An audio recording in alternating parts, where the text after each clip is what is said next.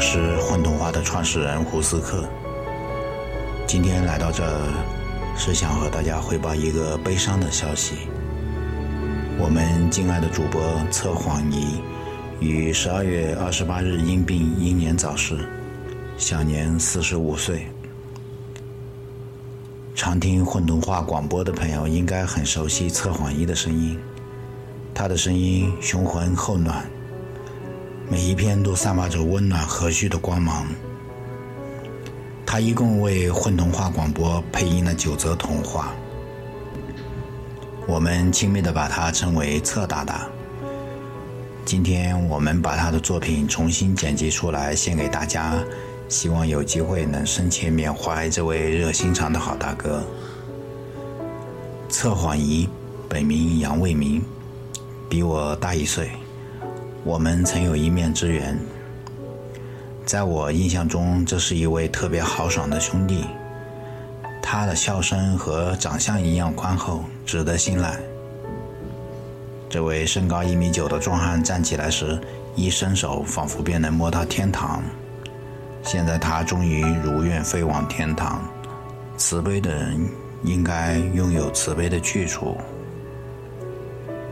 我微信里最后一次和他的对话是上月十七日，距离他的生日仅三天。很遗憾没能和他说一声生日快乐。我们当时讨论的是参加周庄年会表演的事情，他还说要赞助年会活动礼品，且请大伙儿吃饭。特别热心的朋友。可他生命无常，在他生日后不久。就传来病危的噩耗。现在，他永远离开了我们，我们再也不能重聚。这位特别热爱生活的人，喜欢运动、登山、打球、读诗。除了混童话，他还在读首诗，在睡觉里面朗读过许多美妙的诗歌。我多么希望。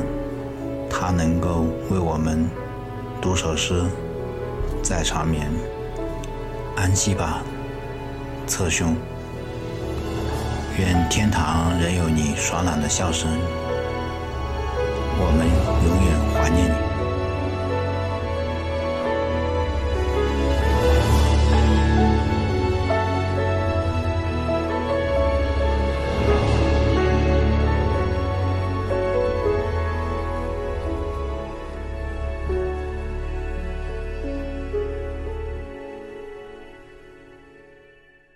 红怪物的眼泪。大家好，我是测谎仪。这个故事里的砍柴人乙就是由我来朗读的，呃，希望大家喜欢。这时又来了一个砍柴的男人，他也停住脚步，读着告示上的字：“我是一个好心善良的红怪物，我非常愿意跟人交朋友，欢迎你们来我家做客。”我会用好茶、好点心招待你们的。看到红怪物这么有诚意，两个砍柴人决定去看看。但是他们俩一直徘徊在红怪物家的门口，不敢进去。到底是怪物呢？他会不会把我们骗进去，然后把我们吃了？有点吓人。我看我们还是快点离开吧。今天我们要分享到的故事叫做《一粒种子》。大家好，我是测谎仪，在这个故事里，我来读那个财大气粗的富翁。我的屋里什么贵重的东西都有了，鸡子儿那么大的金刚钻核桃那么大的珍珠，都出大价钱弄到手。可是，这又算什么呢？有的不止我一个人，并且。张口金银珠宝，闭口金银珠宝，真有点俗气。现在呢，有这么一粒种子，只有一粒，这要开出花来，不但可以显出我高雅，并且可以把世界上的富翁都盖过去。哈哈哈哈哈哈！这么样看护这粒种子，发芽开花一定加倍快。花的时候，我就大请客，那些跟我差不多的富翁都请来，让他们看看我这天地间没第二份的美丽的奇花，让他们佩服我最阔气、最优越。他这么想，越想越着急。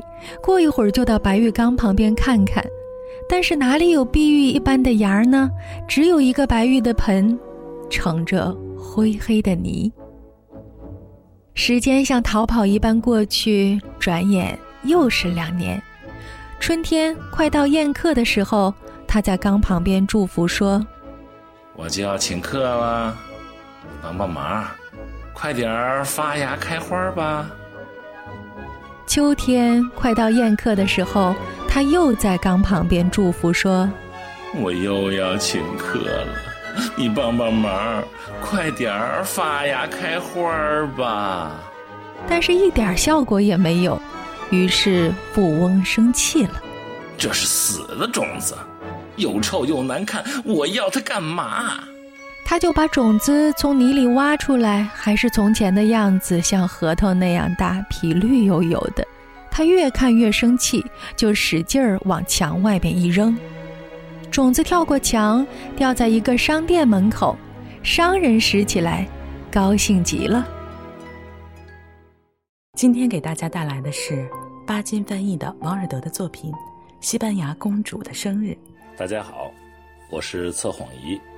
是故事里那个难过的大宗教裁判官。有几个女孩真的哭了起来，得拿糖果去安慰她们。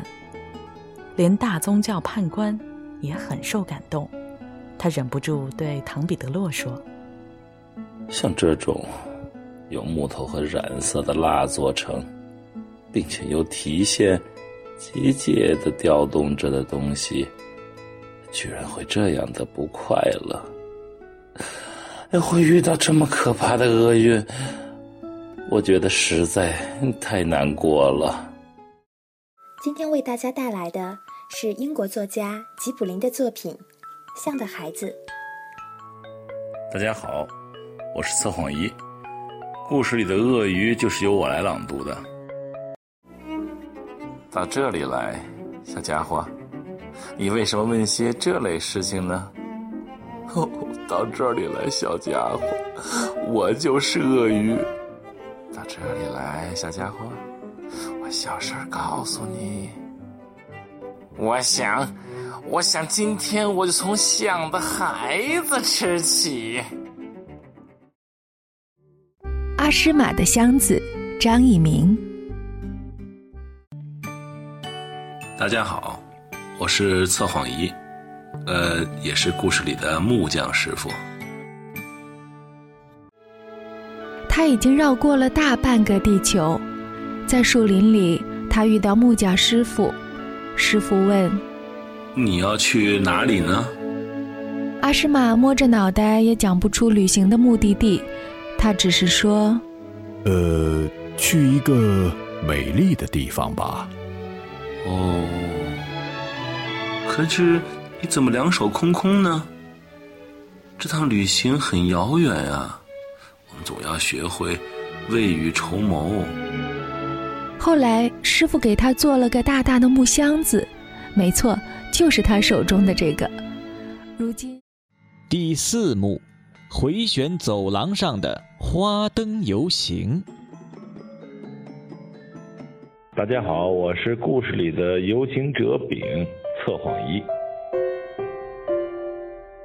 见鬼！连我也被做成了花灯，哼，哪还不是迟早的事儿。真是糟糕！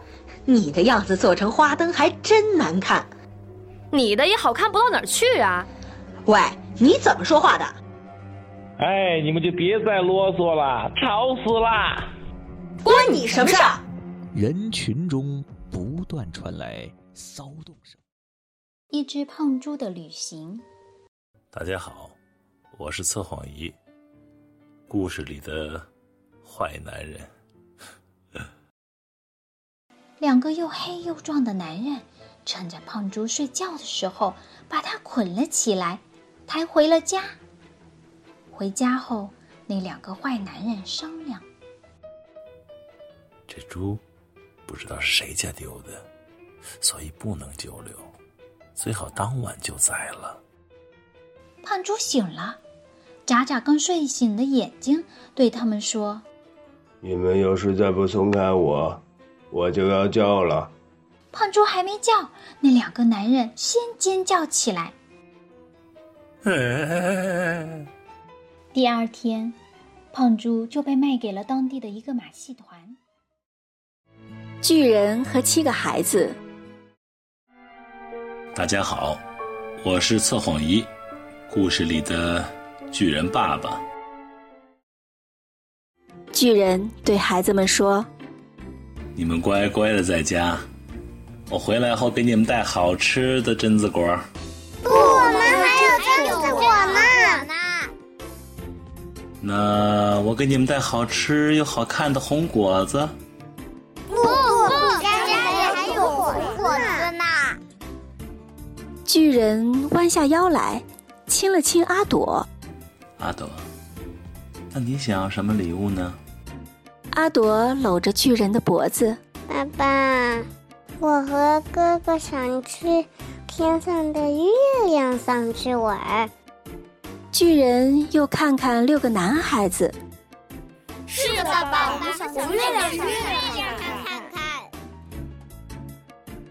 好吧，孩子们，我把你们放到月亮上，晚上我打猎回来时接你们。孩子欢呼起来，他们搂着巨人爸爸，又笑又跳。巨人给了老大一根笛子。如果你们提前想回家了，就吹响笛子，我就会来接你们下来。巨人给阿朵脖子上戴上了一条用红丝带系着的口哨。阿朵，如果你想爸爸了，就用力吹响口哨，爸爸就来接你回家了。巨人于是亲了老大、老二、老三。老四、老五、老六、阿朵，把孩子们依次举到了月亮上。当七个孩子到了月球上时，老大说。